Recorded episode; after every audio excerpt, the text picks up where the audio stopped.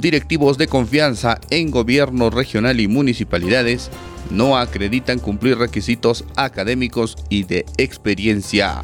Un reciente informe de la Contraloría General de la República reveló que el gobierno regional y los municipios municipales de la región Ayacucho designaron a un total de 81 funcionarios de confianza en diferentes cargos directivos, pese a que no cumplían los requisitos mínimos que exige la ley. Estos directivos de libre designación y remoción, pertenecientes al gobierno regional y municipalidades, no acreditaron el cumplimiento de los requisitos mínimos de formación académica y experiencia establecido en la Ley 31419 y su reglamento, así como los documentos de gestión en sus respectivas entidades. El Perú enfrenta una emergencia en seguridad alimentaria. El ex ministro de Agricultura Federico Tenorio indicó que el sector agrario enfrenta por tercer año consecutivo una fuerte sequía que ha restringido la siembra y cosecha de productos, lo que estaría generando una emergencia en seguridad alimentaria. Agregó que entre el 26 al 30% de agricultores en el país tiene un sistema de riego e infraestructura de agua. La crisis en el sector agrario es una conjunción de aspectos internos y externos.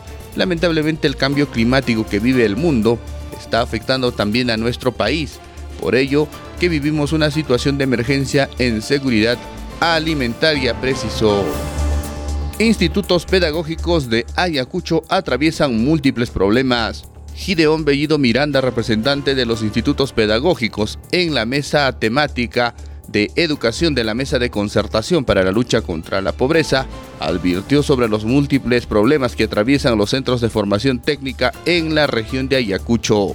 Según informó que la infraestructura educativa es deficiente en las siete condiciones básicas de calidad para el licenciamiento, por lo que solicitó al gobierno regional a intervenir directamente en la construcción, reconstrucción y ampliación de locales educativos. Dijo que el Ministerio de Educación ni el ente regional aún no han destinado presupuesto para mejorar las condiciones de los institutos. Mayoría de peruanos dice que el gobierno no alienta la inversión privada. La inversión privada en el Perú ha estado en declive desde el tercer trimestre del año pasado y en el segundo trimestre de este año experimentó una caída de 8.3% esto de acuerdo con datos del Banco Central de Reserva del Perú.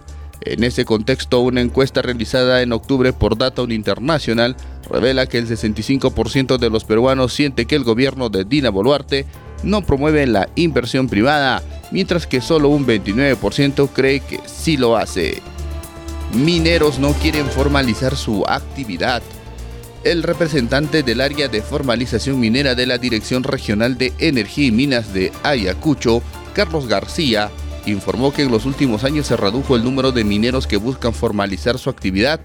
Dijo que en lo que va del 2023 solo una persona pudo obtener los permisos respectivos. El funcionario explicó que este proceso de formalización inició en el año 2012 y que hasta la fecha se registraron más de 11.600 mineros informales, de los cuales solo se han formalizado 1.700. ¿Cómo puede el sector privado mejorar la gestión del agua y saneamiento? Recientemente el Pleno del Congreso aprobó cambios en la ley marco de saneamiento para permitir la participación del sector privado en los servicios de agua y saneamiento sin privatizar la propiedad municipal. Para Milton Bonges, ex ministro de Vivienda, Construcción y Saneamiento, el gran problema del agua y el saneamiento en el Perú es que ahora las empresas de saneamiento son 100% públicas municipales y la calidad del servicio es un desastre no solo en Lima, sino en todo el país. Por ello que Bonges explicó que la iniciativa de privatizar de cierta manera este sector permitirá una mejor eficiencia de las empresas prestadoras del servicio de saneamiento.